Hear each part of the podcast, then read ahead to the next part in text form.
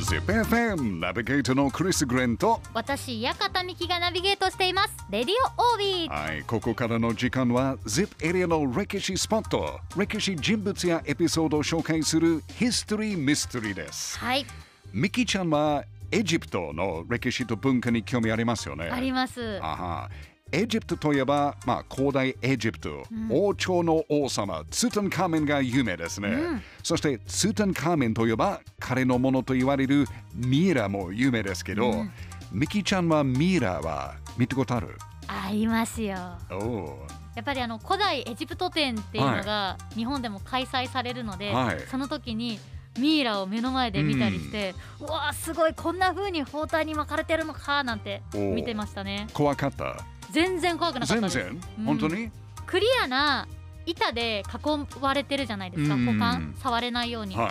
それを取った時にどんな香りがするんだろうとかすごい興味津々あーなるほどで気になりましたねちょっと埃の匂いがあるかもしれないですよね、古いものですけど実はねミイラはねエジプトだけじゃなくてこはいの ZIP エリアにもミイラがありますよ、え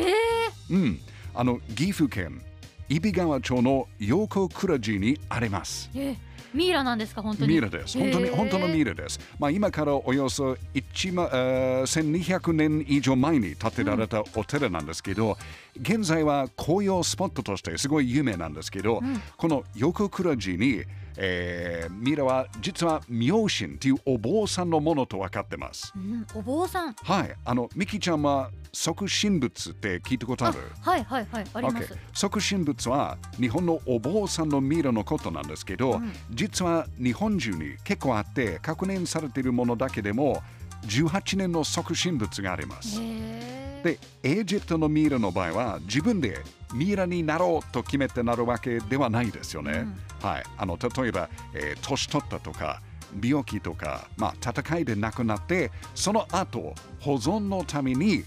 ミイラになるという状態です。はい OK? 亡くなったからミイラになる。うんでもこの即身仏お坊さんのミイラは自分でミイラになるかどうかを決めますへー生きたまま土の中に埋められてで生きたまま仏になるっていう考え方なんですけど、うんあの彼らは即身仏になるためにまずはね亡くなった後に体が腐らないように、ん体の脂肪を落としますガリガリになっちゃいますよガねリガリそうですすね米とか麦を食べることをやめて、はい木の実などを食べて生活しますでお経を読んだり瞑想しながら過ごしてだんだん生きたままミイラに近づくような暮らしをしますへーで例えば石に囲まれた小さなスペースに入ったまま土に埋められて、んで空気をなんか吸うためのチューブと金ディンギディンギディンギンの金を持って入ってで、えー中から金の音が聞こえなくなったらなくなったっていう合図、えー、怖いちょっと怖いですけど、でそのまま放置されてミイラになるという状態です。えそれは掘り起こしたりはするんですか、そうですよね。そのまま埋まっちゃうんですかね埋めて、まあ、うんなんか乾体がもともとなんか乾かして、うんで後でもう出すということなんですけど、えうん、あの現在その横倉寺にある明神さんのミイラは、ー、はい実はもともと彼があの即身仏になった場所山梨県にあったんですけど、うん1890年に明神さんの、まあ、親族からふるさとに戻ってほしいというお願いがあって、うん岐阜に戻れました。うーんで即身仏になった明神さんのミイラは今もその岐阜県揖斐川町の横倉寺で見ることができます。へーえクリスさんは見に行かれたんですかあります。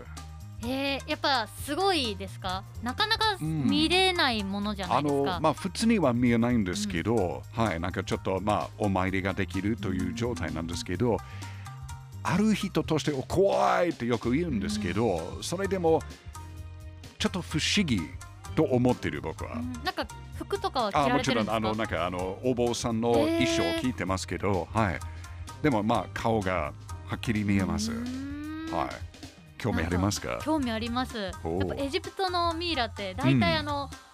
包帯ではいぐるぐるそうあ巻のかれているので顔わからないんですよね。時々はわからないですよね。そうねだからすごい気になりますね。はいなんかその日本と違うじゃないですか海外ちょっと違うんですよ。よね。ーそう顔がちゃんと見ることできます。と、いうことは ZIP エリアの歴史ってやっぱり面白いですね。でも実際に岐阜にあるっていうのを聞いて、はい。自分の住んでいるエリアからもおお行ける距離だなって思ったのと、ー。やっはい。ぱなかなかそんな見れるものではないじゃないですか。そうですよね。だから見れる機会に見に行こうって思いますね。うん。うんあのやっぱり見に行くと。もっと興味あるかもしれないですよね。うちゃんとあのそのよく来る字で、あの妙心さんのことについて、彼の人生とかそういうこともちゃんと書いて説明ありますから、じゃあこれをそれも見ると読んで、うん、見てもう感動すると思いますよ。はい、イビ川に。揖斐川の方にはい、はい、揖斐川町行ってきで。ますはい、ぜひぜひ。ということで、ヒストリーミステリー、来週もお楽しみに。